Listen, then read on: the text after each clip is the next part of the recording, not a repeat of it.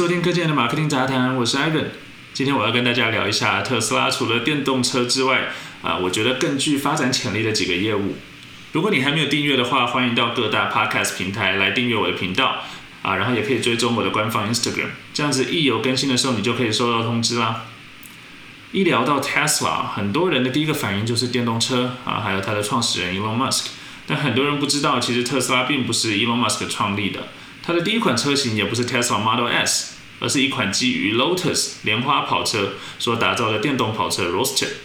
但更多人不知道的是，特斯拉不只是一家电动车公司，它的未来发展的潜力更大的一些业务，可能是 AI 人工智慧，然后它的自动驾驶技术。还有它自动驾驶技术衍生出来的这个 Robot Taxi 无人计程车的业务，还有它已经悄悄跃升行业龙头的太阳能还有储能业务。一个好的公司、好的创始人或管理团队，他们不会只看当下的发展，一定会在他某一个火车头业务进入正轨的时候，啊，开始去朝周边一些高潜能的业务来发展、来布局。那特斯拉也不例外。上一期我们讨论未来 Neo 的时候，我提到的投资机构 b e l l y Gifford，他也提到。特斯拉的能源业务潜力对他们来说是超过电动车业务的，这也是他们看好特斯拉持续增长的原因之一。对 b e l l y Gifford 的投资逻辑，还有他们抛售投资的持股的原则，感兴趣的朋友可以回去听第八期。简单的来说，他们认为一个公司的增长要从环境来看，还要看它未来整体的这个蓝图跟规划。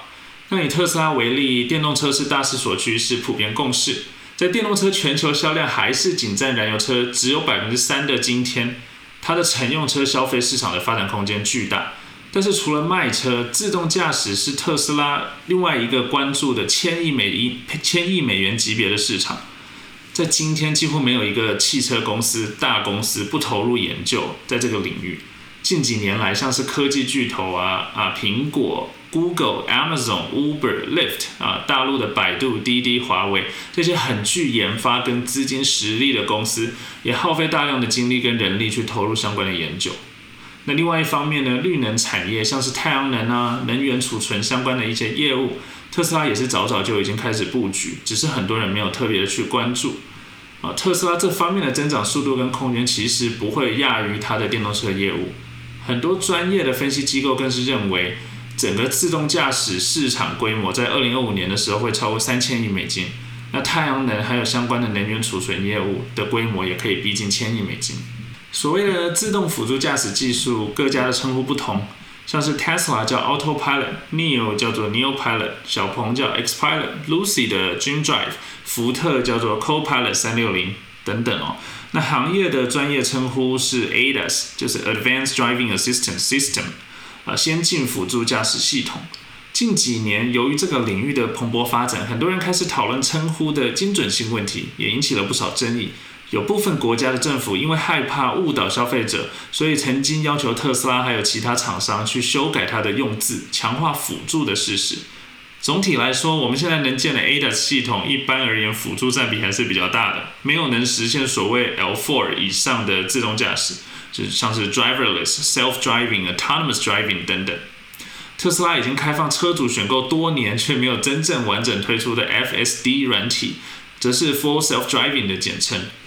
那么我们常听到的 L one、L two、L3、L4 又是什么呢？啊，这边我给大家普及一下，行业普遍采用的自动驾驶分级标准是由美国国家公路交通安全管理局，还有国际自动工程师协会共同编修定制的，分为五个等级哦。那 Level One 其实今天大部分的汽车很多都已经有这个级别了，就是驾驶还是需要操控自己的车辆，但是它有配备一些简单的被动辅助系统，像是车道偏离警示啊、ESP、ABS 之类的。那 Level Two 的时候呢，驾驶也是要自己操控车辆，但是它会配备一些主动的辅助驾驶系统，像是 ACC 这种自动定速巡航、自动跟车，还有这种自动刹车 AEB。防防碰撞系统，还有盲点侦测系统等等。那到 Level Three 的时候呢，大部分的情况下，车辆是可以自己驾驶的，但是驾驶需要在驾驶座上随时准备可以接手。目前试送产品中有部分去宣传说已经达到 L L Three 的产品了，像是奥迪的 A 八啊，还有一些像是这个凯迪拉克也有一台车是宣传说它是 Level Three，但都要在特定的车速跟场景才有办法去实现。比如说高速公路，然后还有是呃限制一定的这个速度。那 Level Four 的时候，就是你启动了自动驾驶，一般情况下，除非是气候条件特别的严苛，你是完全不需要介入的。车辆可以按照规范的道路规则、交通号志等等去进行，像是加速变道、超车之类的复杂驾驶行为。那驾驶人就需要监看车辆的运作啊，然后在有旁边人可以呃有旁观的这个情况下，是可以让车辆自己去做这个无人自动停车的动作。那 Level Five 的时候，其实就是自动驾驶的最高境界。车内不需要有方向盘的设计，完全可以无人操守，也不需要按照特定的环境设定来进行驾驶。车辆基本上它的自动驾驶水准跟人类是一样的。那特斯拉的 Autopilot 过去经常被称作 Level Two Point Five，因为它的能力超过 Level Two，但是还没有达到大部分情况可以自动驾驶的 Level Three 的水准。那经过这几年的进化呢，特斯拉从使用第三方的硬体和软体平台迭代了很多次以后，已经全面采用自主研发而且算力超强的自动驾驶晶片，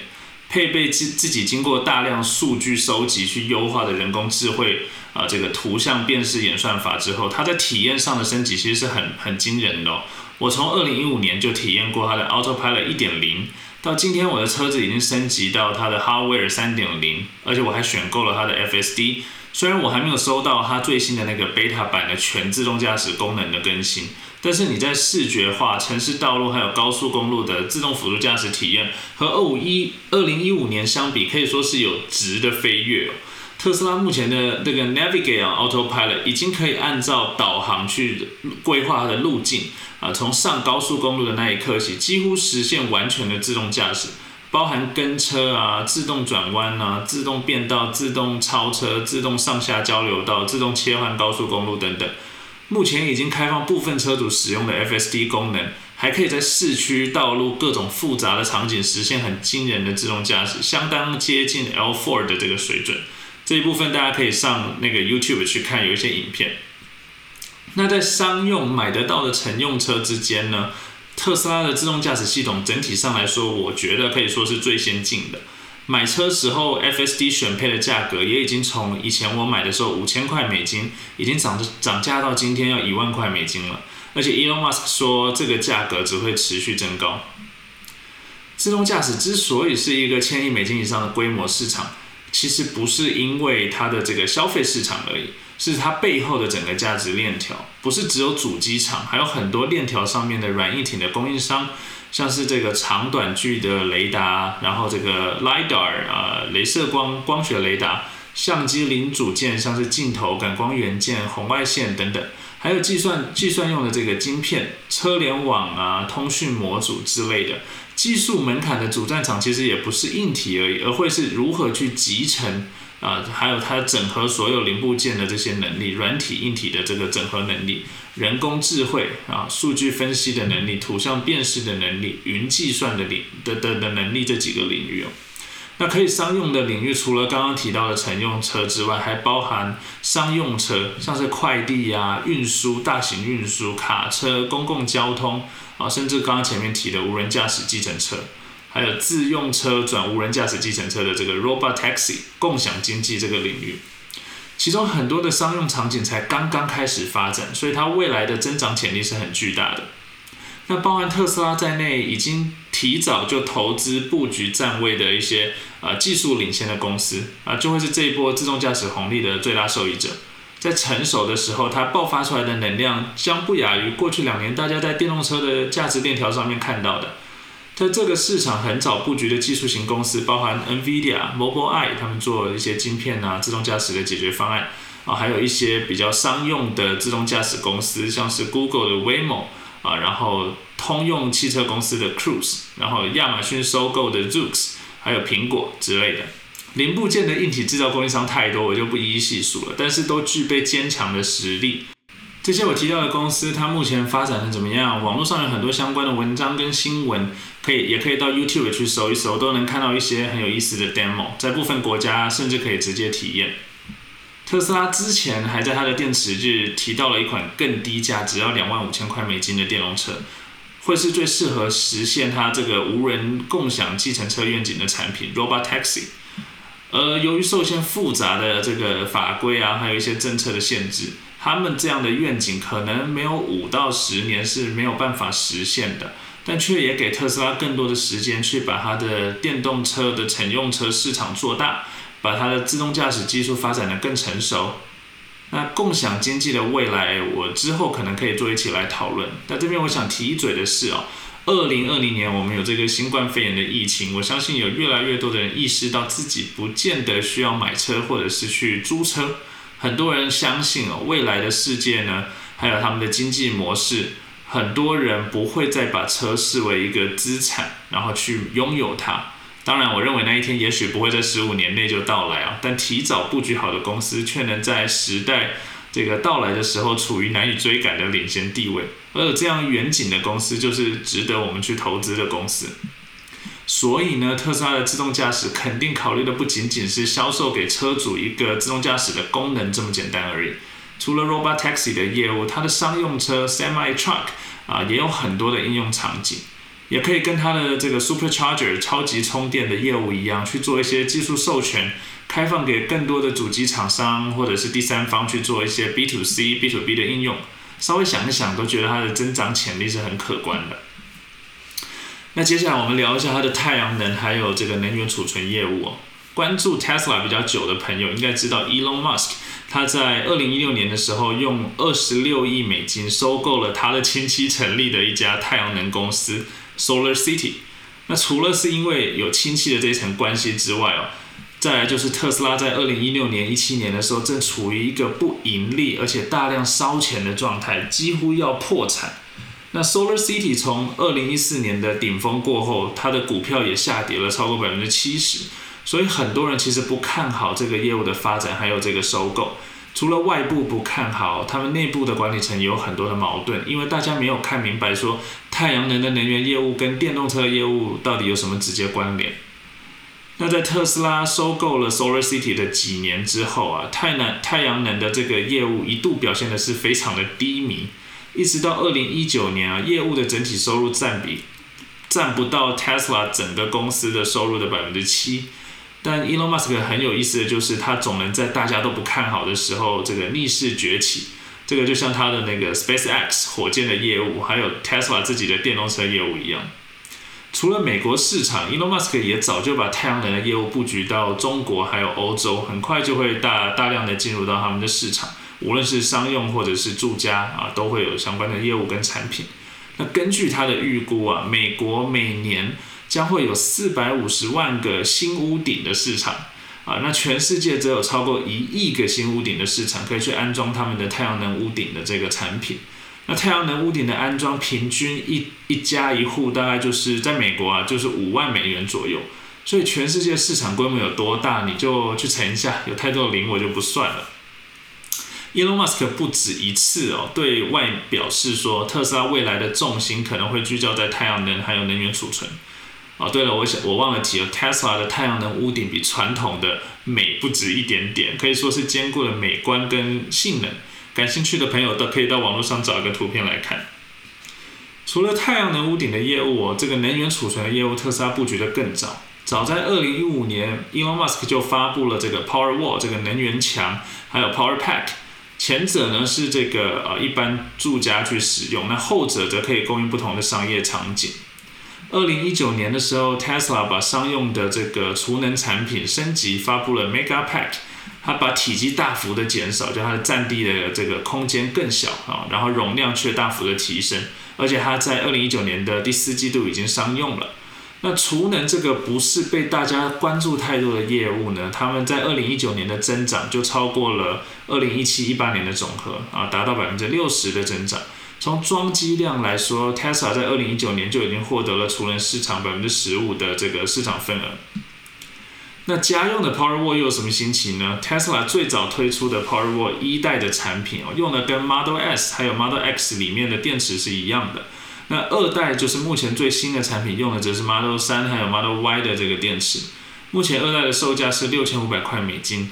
我们可以把 Tesla 的 Powerwall 理解是放在家里的一个超大的行动电源哦。根据不同的型号，可以存七到十四度电。那配合它的太阳能屋顶呢，可以储存低峰时太阳能产生的，就用电低峰的时候太阳能板哦生产出来的多余电力。那在用电高峰的时候，或者是晚上太阳下山没有也没有阳光的时候，它可以直接供应家庭的用电需求啊，也可以同时给你停在车库的 Tesla 电动车来充电啊，也可以在低峰电费比较便宜的时候，用你本来的这个电网，像台电啊，然后就给你的这个 Power Wall 来进行充电。这样一来，除了可以有效的减少你家庭的电费开支之外，你还可以进一步的节省电动车的驾驶成本。甚至可以作为这个电网断电的时候，你应急电源的来源。目前呢，Tesla 在美国的 Powerwall 系统，除了可以跟你的 App，然后你的电动车去联动之外，它因为可以联网，所以它对天气啊相关的政策啊，然后电费的费率更改啊，它可以去及时的优化调整它的这个呃这个机制啊，最大化的去提升它的能源使用效率哦。那 Tesla 在这方面可以透过它还可以透过就是提升你这个产品的市占率啊、装机率，在很多个社区里面去形成一个虚拟的用电网络啊，方便大家去这个做一个储能还有发电的作用。它就是一个虚拟的发电网络。对于很多人担心的电池报废问题、污染问题啊，Tesla 在几个月前就已经有说过。它旗下电动车使用的电池是百分之百可以回收再利用的，而且他们承诺做到所有的电池包零掩埋，就是不会把它埋起来造成污染。感兴趣的朋友也可以去找一些相关的资料来看。特斯拉之所以有底气哦，在这个业务里面去大秀肌肉，其实很大的一个原因就是来自它在电动车业务上对电池还有电池管理技术的一些积累。特斯拉最大的优势除了自动驾驶之外，很可能就是它的 BMS。BMS 就是 Battery Management System，就是它的电池管理系统。这主要是它的这个也算是一个技术壁垒啦，因为它自己呃有这么多的车在路上跑，所以它透过它的这个大数据的积累，让他们有办法不断的去优化他们电池管理的一些算法，还有它的软体啊。除了去延长电池的寿命之外，也可以增加续航。这也是为什么特斯拉可以在不换你的硬体的前提下。透过软体的更新，就可以提升你的电动车的驾驶效率，还有续航的表现。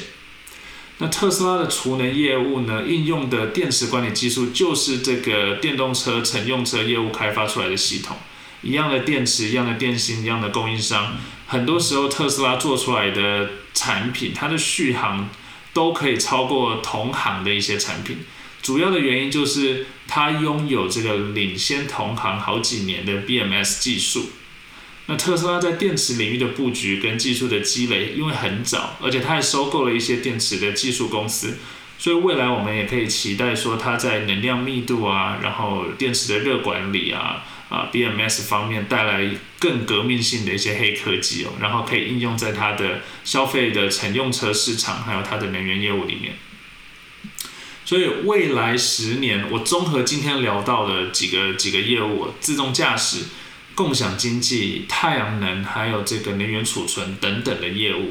哦，还有加上我今天没有聊到的，他还做了保险的业务，汽车保险，还有电池回收啊、充电等等的。特斯拉可以说是正在建立一个新的能源生态，所以未来十年的增长潜力，我自己的观点而言，我我是觉得很大的。当然，这是我个人观点，一家公司的增长潜力、速度和股价。一般来说是成正相关的，这是很自然的，但不一定是等价关系，因为它还牵扯了投资人的信心，还有大环境等等的多种变数。比如说来了一个疫情，你股价下跌，你的业务再怎么样看好，你下跌也是很正常的。所以，我们考虑投资任何一家公司，都应该做更全面的了解、观察，甚至是去体验看看产品跟服务，不要急着买了票就上车。